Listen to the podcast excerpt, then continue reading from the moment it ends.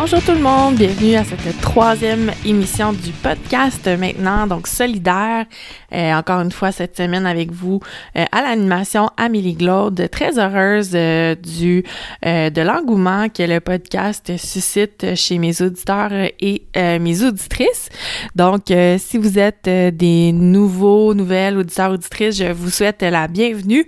je vous invite à consulter ma page Facebook, donc solidaire.com podcast euh, où vous allez trouver euh, toutes les dates de sortie et je vous relaye aussi euh, plusieurs informations concernant le syndicalisme, mais aussi les enjeux sociaux.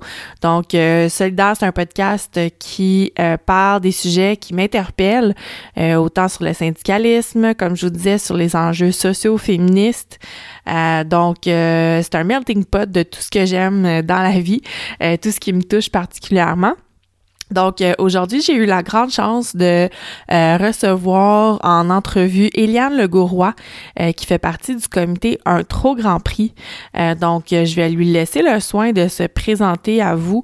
vous allez constater à quel point le Grand Prix, ça peut paraître comme un événement très glamour, mais derrière tout ça se cache vraiment, vous le savez, là, je vous apprends rien, mais derrière tout ça se cache un un marché euh, d'exploitation sexuelle. Donc, c'est, elle va nous parler un petit peu de, du comité en tant que tel. Euh, qu'est-ce qu'ils font justement pour aider à sensibiliser tout le monde. Euh, donc, c'est une entrevue que j'ai réalisée avec elle un petit peu plus tôt cette semaine. Alors, écoutez ça, ça vaut vraiment la peine. un petit peu avant, je voulais vous parler, je voulais revenir sur, encore une fois, là, le conflit chez ABI Bécancourt parce qu'il y a du développement. Malheureusement, les gens ne sont pas, ben, en fait, le syndicat n'a pas euh, n'a pas d'entente nécessairement avec euh, euh, Alcoa, avec leur employeur. Cependant, euh, je ne sais pas si vous avez vu passer sur vos médias sociaux toutes les déclarations de François Legault concernant le conflit en tant que tel, comme quoi les gens chez ABI sont déraisonnables, qu'ils sont très cher payés, qu'ils devraient arrêter de, de, faire les enfants gâtés, là, finalement, si je paraphrase un peu. Euh, donc, euh, suite à toutes ces, euh, phrases-là, en fait, les métallos, le, syndicat pour lequel Abby fait partie, en fait, a dénoté neuf déclarations publiques du premier ministre dans, dans lesquelles il aurait induit le public en erreur donc, et tout ça entre le 1er avril et le 3 juin dernier. Alors, euh, le syndicat des métallos euh, a déposé une plainte à l'Organisation internationale du travail, euh, justement pour dénoncer ce comportement-là du gouvernement Legault. Alors, j'ai bien hâte de voir qu'est-ce qui va en découler en tant que tel. c'est un conflit qui traîne depuis longtemps, tout le monde s'en mêle, il n'y a jamais rien qui se, qui se règle. je trouve ça extrêmement dommage pour la gang chez ABI notamment pour Clément Masse, euh, le président du syndicat, ça doit être extrêmement difficile pour lui de, vivre tout ça, puis de, euh, de perdre un petit peu la sympathie euh, du public, parce que quand notre premier ministre fait des de telles déclarations, c'est pas facile, c'est pas facile à entendre, puis ça doit pas être facile avec les, les commentaires qu'ils doivent recevoir. Donc, encore une fois, je vous invite à aller les les encourager euh, ne serait-ce que, bon, euh, on a parlé un peu plus tôt euh, avec Vincent Leclerc, là, si vous vous souvenez à mon premier podcast concernant, il y avait eu là, une grande marche en tant que telle pour en appui aux gens d'ABI. mais je vous invite quand même à continuer à les soutenir, à les faire venir dans vos sections locales pour qu'ils viennent exposer un petit peu leur leur leur vie, à leur donner des dons aussi. je sais qu'ils sont appuyés de tout bord, tout côté, mais quand même, si tout le monde se met ensemble, ben, on va pouvoir les épauler jusqu'au bout. C'était euh, mon petit aparté concernant ABI. Un autre petit sujet que je voulais vous parler avant euh, de vous faire entendre l'entrevue avec euh, Eliane, c'est concernant le régime d'assurance médicaments dont la FTQ, la CSQ et la CSN se sont regroupés, en fait, pour demander au gouvernement fédéral un régime national d'assurance médicaments, donc universel, si vous me permettez. on apprenait aujourd'hui, donc aujourd'hui j'enregistre le 12 juin, comme quoi que le, le comité consultatif sur la mise en œuvre d'un régime national d'assurance médicaments, donc a recommandé à Ottawa de mettre en place d'ici le 1er janvier 2022 un régime public et universel d'assurance médicaments, euh, donc et ça en collaboration avec les gouvernements provinciaux et territoriaux. Euh, donc, euh, évidemment, les centrales syndicales demandent que les partis politiques fédéraux s'engagent en prévision de la prochaine campagne électorale à mettre en œuvre les recommandations du comité consultatif, évidemment dans les meilleurs délais. Donc, c'est quand même assez clair euh, leur euh, leur demande leur requête et tout ça. Euh, ça ferait vraiment une grande différence là, notamment concernant le, le, prix des médicaments. On sait que quand on, on est un client RAMQ euh, on peine beaucoup moins cher que si on est un client avec une assurance privée on nous démontrait hier j'assistais à une conférence à ce sujet-là puis on nous démontrait que en pharmacie un client RAMQ par exemple pour un médicament X euh, ça va lui coûter 8,20 par exemple, et le client privé, euh, ça peut lui coûter jusqu'à 30 pour le, même médicament, la même prescription.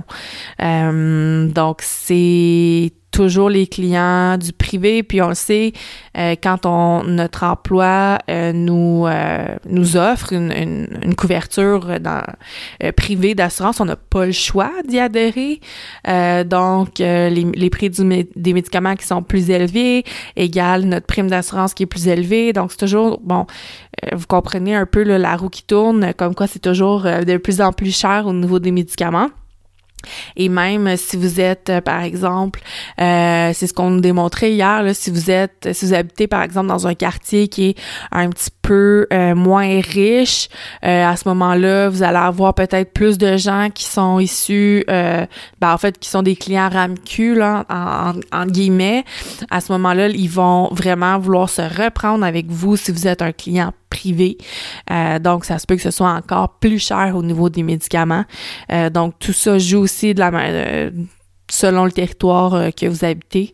Euh, donc, c'est pour ça que ce, ce régime-là euh, d'assurance médicaments public et universel euh, serait bénéfique pour tous et toutes. Alors, je vous invite à aller jeter un petit coup d'œil. Euh, c'est vraiment la FTQ, la CSN et la CSQ qui, se sont regroupés.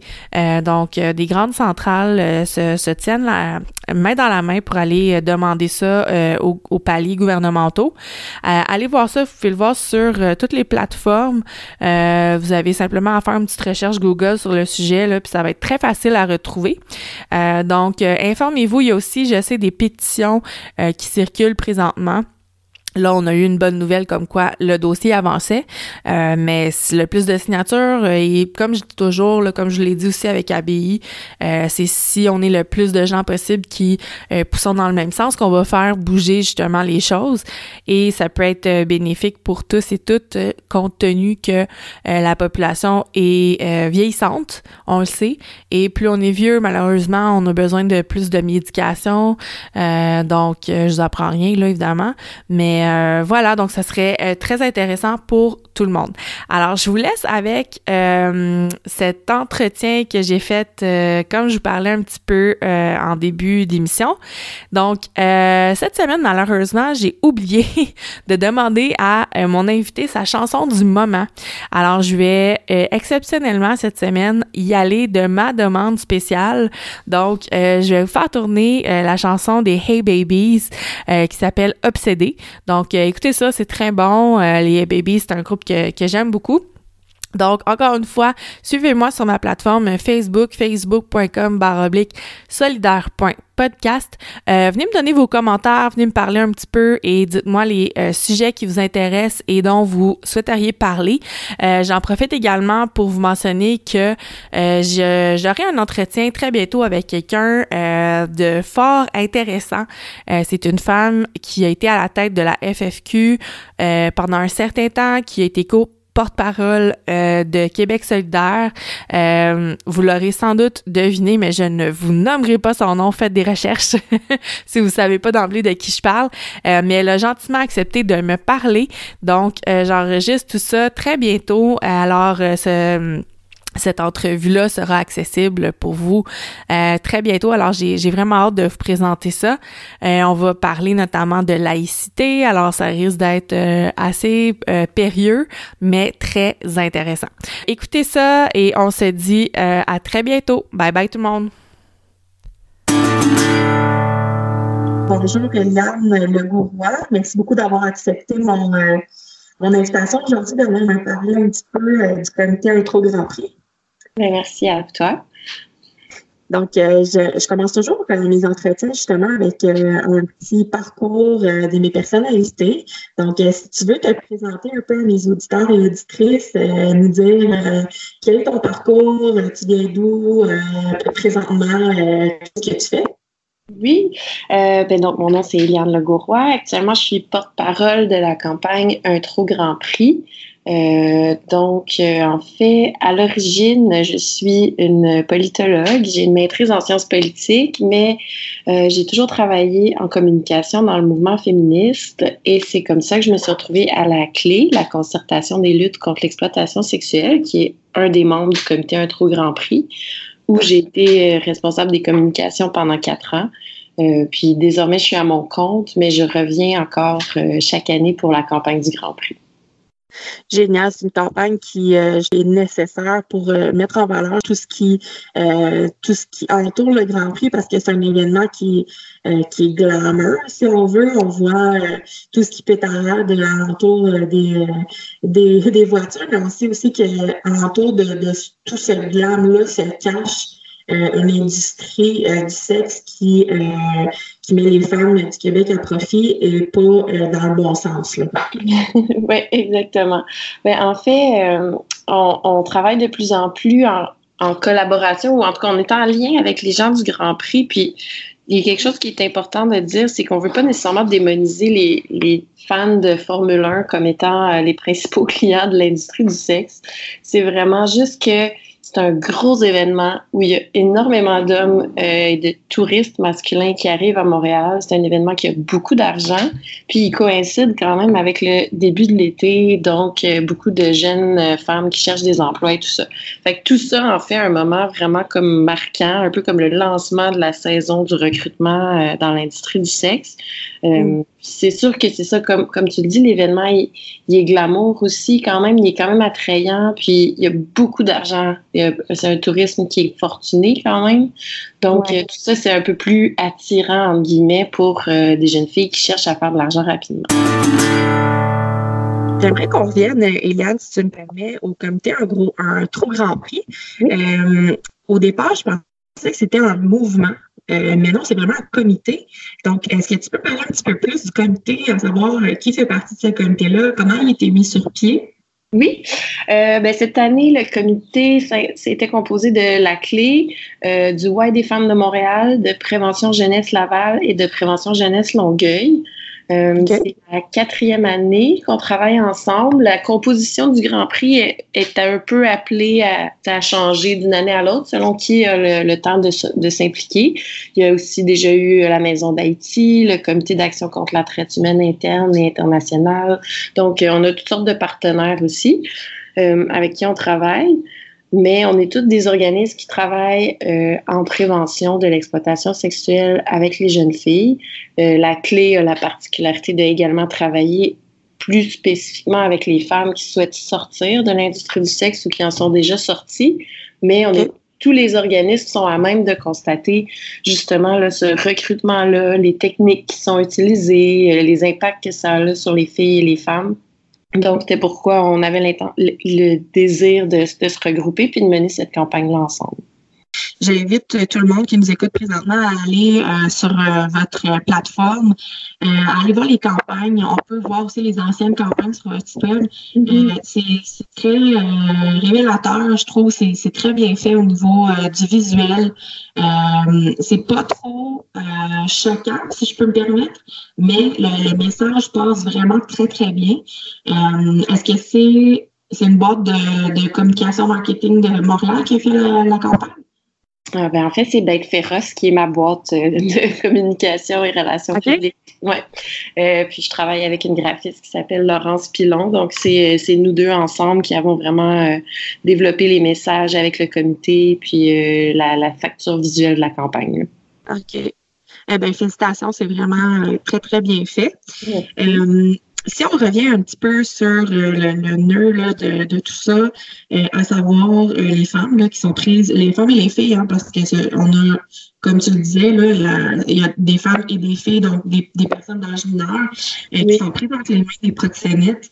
Euh, comment ils arrivent justement à les attirer euh, entre leurs mains, à savoir pour leur dire, ben non, tu, vas faire ça pour, ça va être une passe de cash, là, si, si tu me permets l'expression, ça va être juste pour un week-end et tout ça?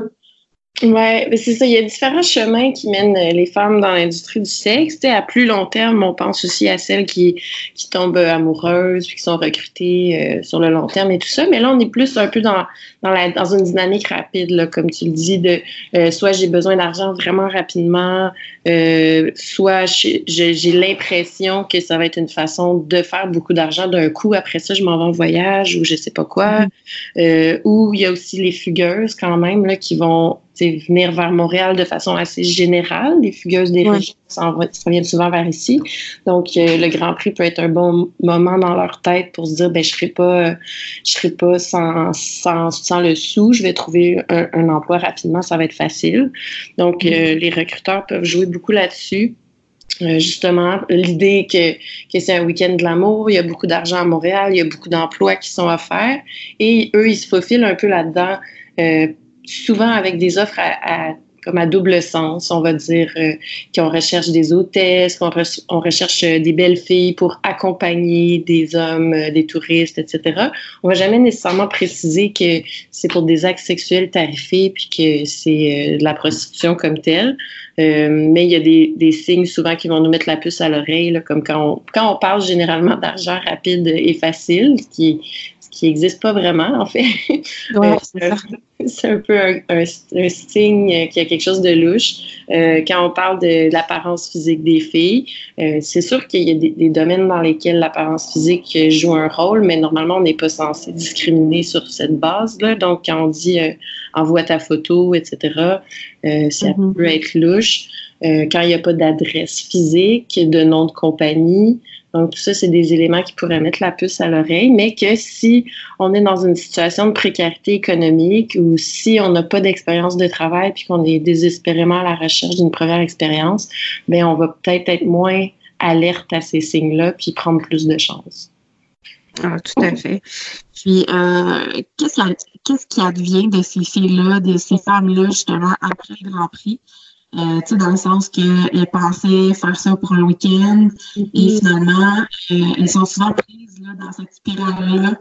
Euh, entre les mains des, des proxénètes et tout. Euh, est-ce que tu as des statistiques ou est-ce qu'on sait un peu, j'imagine que ça, ça doit être assez dur à récolter comme type de, de statistiques, mais est-ce qu'on en échappe, entre guillemets, beaucoup de, de ces femmes et de ces filles-là? Oui, c'est vraiment difficile d'avoir des chiffres, malheureusement, là, même à, la, à longueur d'année, dans le fond, vu que c'est, c'est quelque chose de très caché encore. Là. Mais, euh, mais, oui, ce qu'on constate, en tout cas, nous, des femmes qu'on a fréquentées dans nos organismes, puis de, de ce qu'on sait de l'industrie du sexe en général, c'est que c'est très rare qu'elles vont faire juste un week-end, parce que euh, notamment parce que c'est faux que, que c'est beaucoup d'argent rapidement. Donc, euh, si vous étiez en situation de précarité économique, elles le sont toujours là, après la fin de semaine du Grand Prix. Donc là, elles, se retrouvent, elles ont déjà comme entamé, en guillemets, leur, leur euh, entrée dans l'industrie du sexe, puis elles sont pas plus riches. Donc, c'est sûr que ça peut être... ben, on va faire une semaine de plus, puis une autre semaine de plus, puis etc.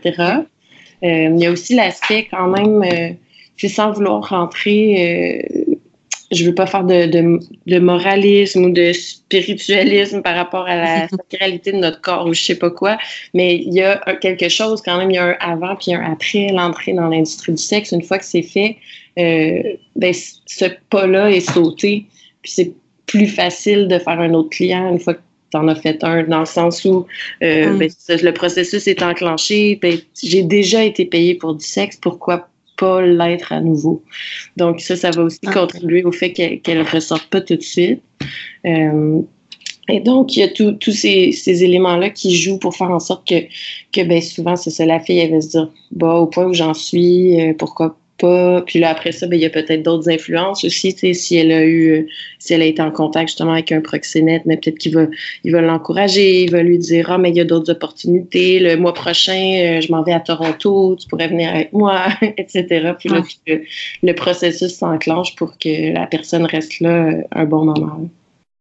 Justement, euh, ça m'intéresse beaucoup ce que tu dis, comme quoi euh, il y a quelque chose de brisé après le, premier client ou le premier week-end et tout. Euh, j'imagine que tout ça fait en sorte que la consommation de, de stupéfiants, d'alcool ou peu importe, doit être de plus en plus accrue après. Est-ce que vous l'avez remarqué?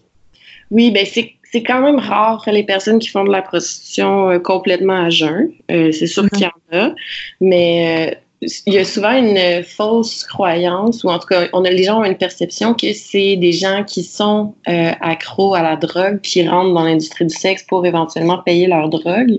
Mais mm-hmm. beaucoup aussi, c'est l'inverse. C'est des femmes qui entrent dans l'industrie du sexe et qui trouvent ça extrêmement difficile d'endurer la réalité de leur quotidien à jeun et qui donc commencent à consommer pour justement pouvoir tolérer euh, euh, le fait de, coucher avec des hommes qu'elles désirent pas. Là. Donc euh, là, ça devient un servicieux aussi là, parce que là, tu, tu entames une, un, une consommation qu'il faut payer, mais tu as besoin de cette consommation-là pour travailler. Donc, euh, ça devient un peu un servicieux. Euh, donc, c'est certain, oui, que ça peut aussi contribuer au maintien là, dans l'industrie du sexe. OK. Justement, euh, on, a souvent une image en tête de, de, de, ces femmes-là qui, qui sont les travailleuses du sexe, comme quoi justement ce sont des femmes bon, qui consomment, qui boivent, euh, c'est bon. On, a tous et toutes une image en tête de ces personnes-là. Cependant, ça pourrait être n'importe qui. Ça pourrait être notre voisine, ça pourrait être notre collègue de travail. On, à un moment donné, le, le, visage des, des travailleurs du sexe, c'est vraiment Monsieur, ben, madame tout le monde, là. Oui, surtout madame, mais oui, en effet. Euh, ça, c'est vraiment quelque chose, là, quand on regarde euh, tout, tout, ce qu'on sait des femmes dans l'industrie du sexe, c'est que c'est, euh, elles sont semblables à tout le monde. Il y a une prévalence de vécu d'agression sexuelle, mais c'est déjà très très présent là, dans l'ensemble de la population féminine, mais peut-être un peu plus chez les femmes dans l'industrie du sexe. Euh, mais sinon, là, c'est assez, euh, assez similaire à la population en général. Euh, c'est un peu comme les agressions sexuelles, en fait, ou la violence conjugale. Il n'y a rien qui nous prédispose ou qui, qui nous qui fait en sorte qu'on va être une victime idéale. C'est souvent des, des, parcours de vie, des, des, des, concours de circonstances. On était dans un moment de pauvreté, on est tombé amoureuse, justement, on avait un problème de consommation XY, on était en dépression. C'est des choses comme ça qui vont peut-être nous vulnérabiliser, mais justement, là, dans un sens, personne n'est à l'abri. C'est pas quelque chose qui, qui est réservé euh, à, à, des personnes multipoquées nécessairement. Puis, est-ce qu'on a remarqué, euh, Eliane, si on a davantage de personnes euh, issues des, différentes communautés qui sont appelées à être euh, plus, disons, mm-hmm. sollicitées, si tu me permets, pour être travailleuse du sexe, ou c'est vraiment, comme je disais tantôt, n'importe qui qui est appelé à faire ça?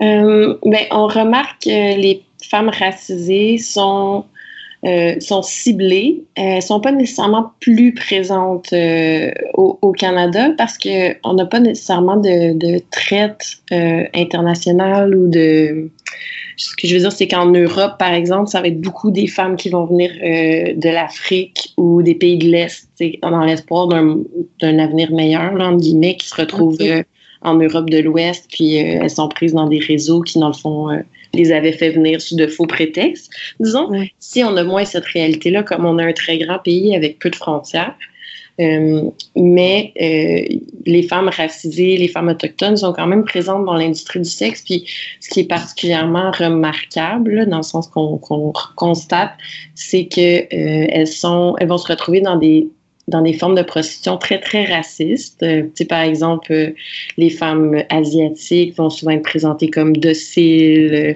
comme des geishas, etc. Ça va être très stéréotypé. Les femmes noires vont parfois être animalisées, ça va être des vraies tigresses, etc.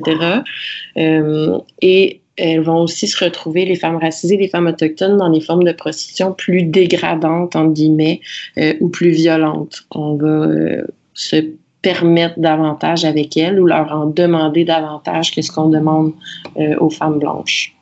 OK, OK. Wow. Je me demandais aussi, on sait que euh, c'est criminel de payer pour un acte sexuel, pour un service sexuel, en fait. Mm-hmm. Euh, cependant, les hommes ont tendance à renvoyer toujours la, la faute sur la femme. Euh, dans le sens que ah ben là on m'offre un service, euh, euh, c'est une aguicheuse, bon peu importe là, je vais pas rentrer là-dedans. mais pourquoi, selon toi, est-ce qu'on renvoie toujours la faute C'est une grande question quand même. Oui. Est-ce que tu est-ce que tu as une piste, est-ce que tu as une petite idée?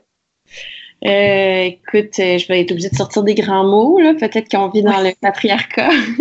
Mais euh, oui, c'est ça. Je pense que c'est, c'est parce qu'on est quand même dans un système qui tourne autour de l'homme. C'est son désir de, d'avoir accès à, des femmes, d'avoir accès à leur sexualité. C'est des hommes qui les recrutent. Puis donc, tout tourne autour de ce client-là. s'il n'existait pas, il n'y aurait pas de recrutement, puis il n'y aurait pas de femmes qui, de leur plein gré, diraient je vais, je vais la créer moi, cette demande-là pour des actes sexuels tarifés. C'est parce qu'elle est là qu'il y a des femmes qui se retrouvent à y répondre. Euh, donc, nous, c'est vraiment quelque chose qu'on qu'on dit beaucoup, là, dans le fond, de dire pourquoi ne pas questionner le choix des hommes. On se demande toujours, est-ce que, est-ce que la femme, c'est son choix? Est-ce qu'elle est libre? Tu on est beaucoup dans la discussion à savoir si euh, c'est une victime ou pas, etc. Puis on est toujours en train de scruter leur réalité, leur parcours, leurs décisions. Mais en fait, la vraie décision qui compte, c'est celle de savoir pourquoi un homme, lui, a décidé de payer pour acheter le consentement d'une personne. Puis si, si lui ne prenait pas cette décision-là de faire ça, ben toute cette industrie-là disparaîtrait peu à peu.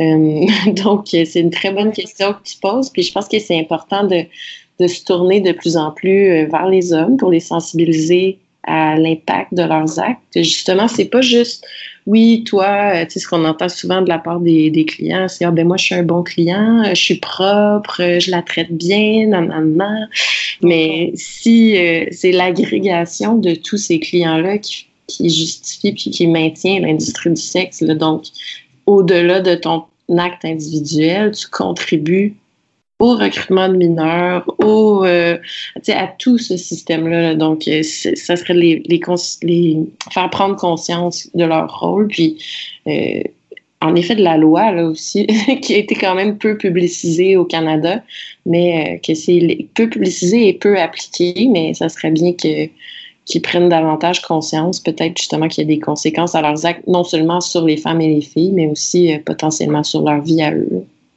Ah, tout à fait. Et on sait aussi que souvent, ces, ces hommes-là ont des familles, euh, des femmes du moins et tout ça. Donc, c'est, euh, il, serait temps justement qu'il y ait des, des, conséquences concrètes là, en tant que telles.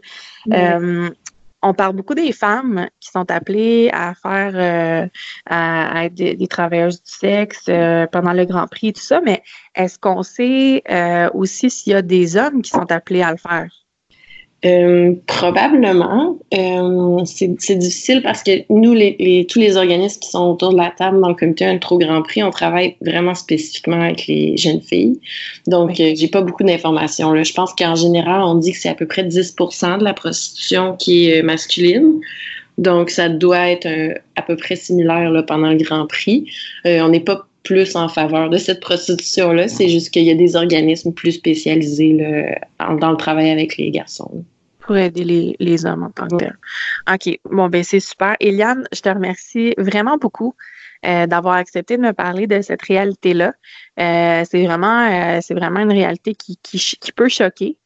Euh, mais je pense que vous faites un travail euh, essentiel. Puis comme je te le disais en début d'entretien, euh, je trouve que vous faites très, très bien votre boulot. C'est très, c'est très bien. Puis j'ai l'impression que je ne sais pas pourquoi, mais vous manquez peut-être un petit peu de visibilité. Euh, est-ce qu'il y a des choses qu'on peut faire pour vous donner un coup de main pour essayer de, de vous donner un petit peu plus euh, justement cette, de cette visibilité-là? Je sais que le Grand Prix, bon, c'est terminé, mais, mais tout de même. Ben oui, c'est vraiment gentil. Mais euh, ben, vous pouvez quand même suivre euh, la page Facebook puis la page euh, Instagram. Dans le fond, nos comptes, c'est un trop grand prix, tout simplement. Puis, dans le fond, on réactive la campagne à chaque année. Donc, on n'est pas actif durant l'année. Mais si vous êtes déjà sur la campagne l'année prochaine, ben, ça nous fera un meilleur bastion de gens qui vont pouvoir liker et partager nos publications. Bon, ben c'est parfait, on fera ça. Puis je mettrai également le lien euh, sur ma page euh, Facebook, comme ça les gens pourront y aller euh, directement. Donc, je te remercie encore une fois, puis continuez votre bon travail. Ben, merci beaucoup à toi. Merci, au revoir. Au revoir.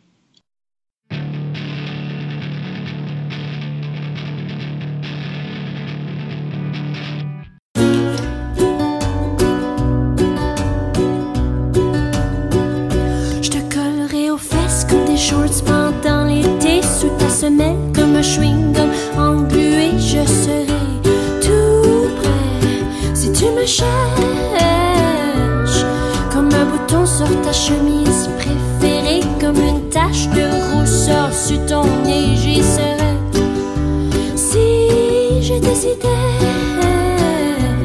comme la doublure.